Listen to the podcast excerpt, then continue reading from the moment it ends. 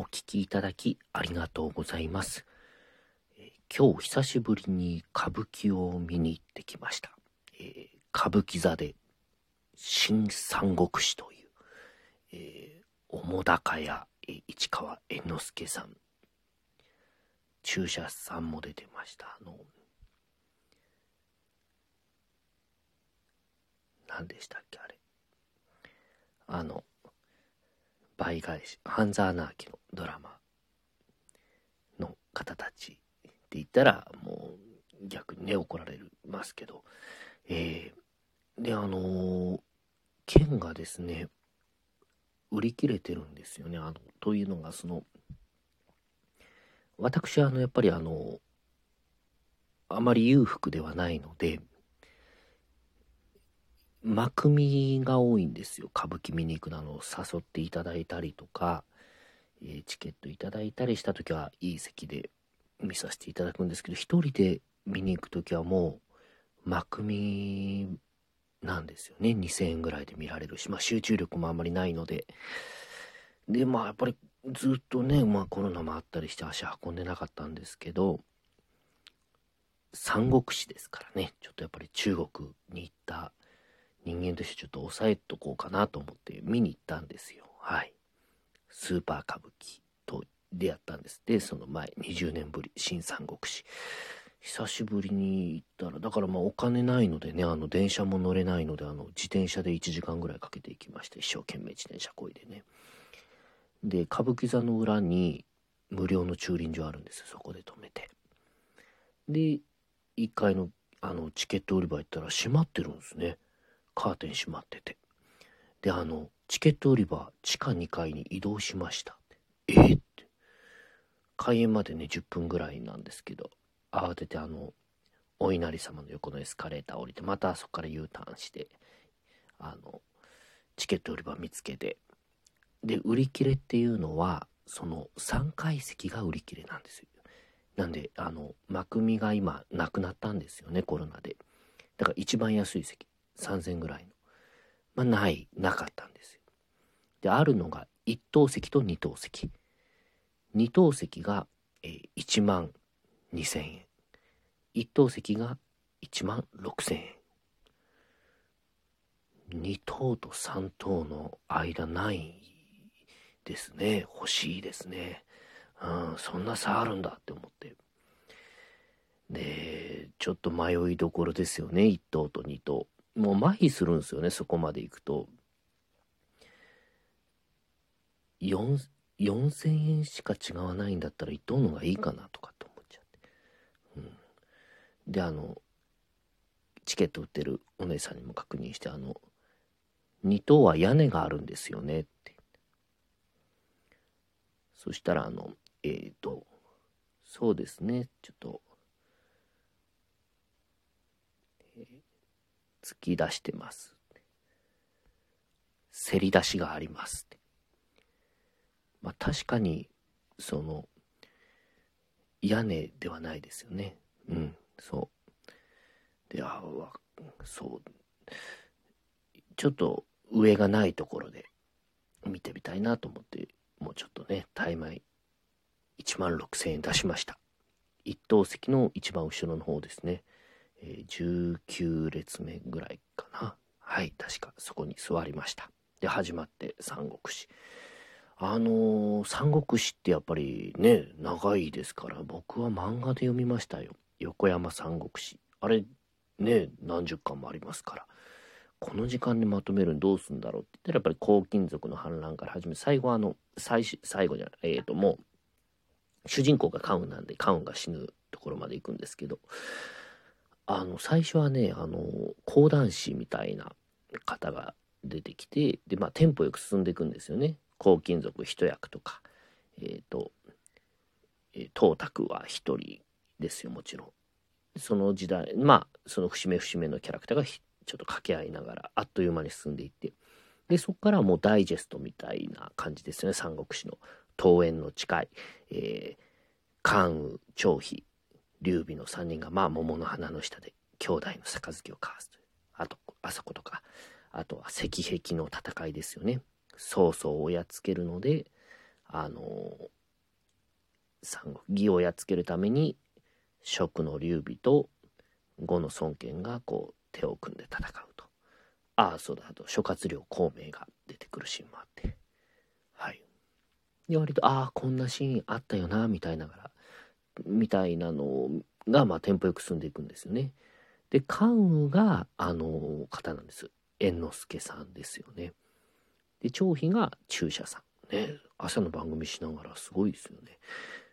で関羽ってあのイメージだとすごい赤ら顔でひげ長いってイメージですけどひげがないんですよね。なんでだろうって思って。でもああそういうことってなるのがあのずっとダイジェストで「ああ三国志こんなのあったあった」ってするんですが途中「ん?」って思ったのがその蜀の劉備に、えーと、呉の孫権が自分の妹をそのまあ嫁に差し出すというかそういうあの政略結婚で自分の妹をその劉備にこう差し向けるんですよね。そのでその時にその呉の家来がその話を持っていた時に張飛にあの実は劉備殿には秘密があるであろうって言ってそしたら張飛注射さんがめちゃめちゃうろたえるんですよね。そんなそんなって言ったら。でその家来がもっと話進めて劉備殿は女子であろうって言うんですよ。男ではないって言って。そしたらまた張飛がものすごくうろたえて。何言ってんだろうって思って。そしたらですね劉備は女性だったんですよ。そういう解釈。これはちょっとびっくりですよね。でまあそもそも劉備女の劉備がその何ですか女性がそうやって政略結婚みたいにそうやってまあ左右され物のように扱われるのは嫌だって誰にとってもいい世の中にしたいっていうのを張飛と関羽に話してそこから3人がまあ意気投合してっていう話だったらしいんですよその出会いが。うん、で進んでいくんですけどこの女性の劉備と猿之助さんの関羽ができてるんですよね。これもびっくり。これはあのだからあのそういうバンドがありますよね。あの、うん、ボーカル女の子でギターとベース男で。でどっちかとカップルになっちゃってその解散してしまうバンド。もうなんかそんな感じそういうなんか嫌な感じ。あの何て言うんですかね。うん。みんながその夢のためにって言葉がよく出てくるし夢っていう言葉が本当によく出てくるんですよ。みんなで夢を幸せをみたいな掴み取りましょう。そのために戦いましょうって言うんですけどその夢にこの恋愛が絡んでくるんですよね。その個人の恋愛それがあのちょっとついていけなくってあのだから関羽と劉備がベンチに座ってその劉備の手に関羽が手を重ねて関羽がふははははって笑うんですよね。でそこで幕が切れたんですけどね。あの最初の、うん、まあ途中かき揚げそば食べに行ったんですけど間で。でもやっぱりねその後かき揚げそばのせいじゃなくて胸焼けはやっぱしますよね。もうずっとその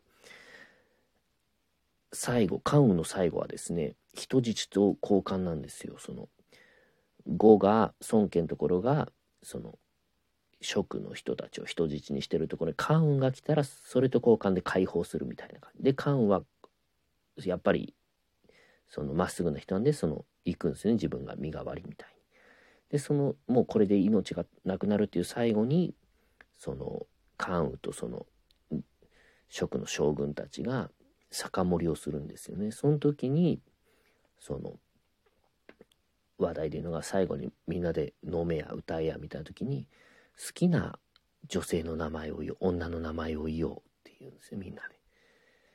でその関羽のまあその養子のこの、え、寛平さんとかも誰々とかって言って、うん、でその将軍の人が誰々って言ったら甲冑っていうおじいさんがいるんですけどそのおじいさんが「それはわしの孫じゃないか。おうよいぞよいぞそなたに差し上げよう」って言って。あれだけその女性がそのなんかその道具みたいにされるのが嫌だって言ってる人の軍隊で最後の最後そういう話して。で関羽は関羽でもその劉備ですよね。あの女性の名前玉蘭って「わしは玉蘭だ」とか言ってうっとりして。で次の日も刺されちゃうんですけどうん。今いちごが1パック500円ぐらいです。32パック買えたなって思いました。お聴きいただきありがとうございました。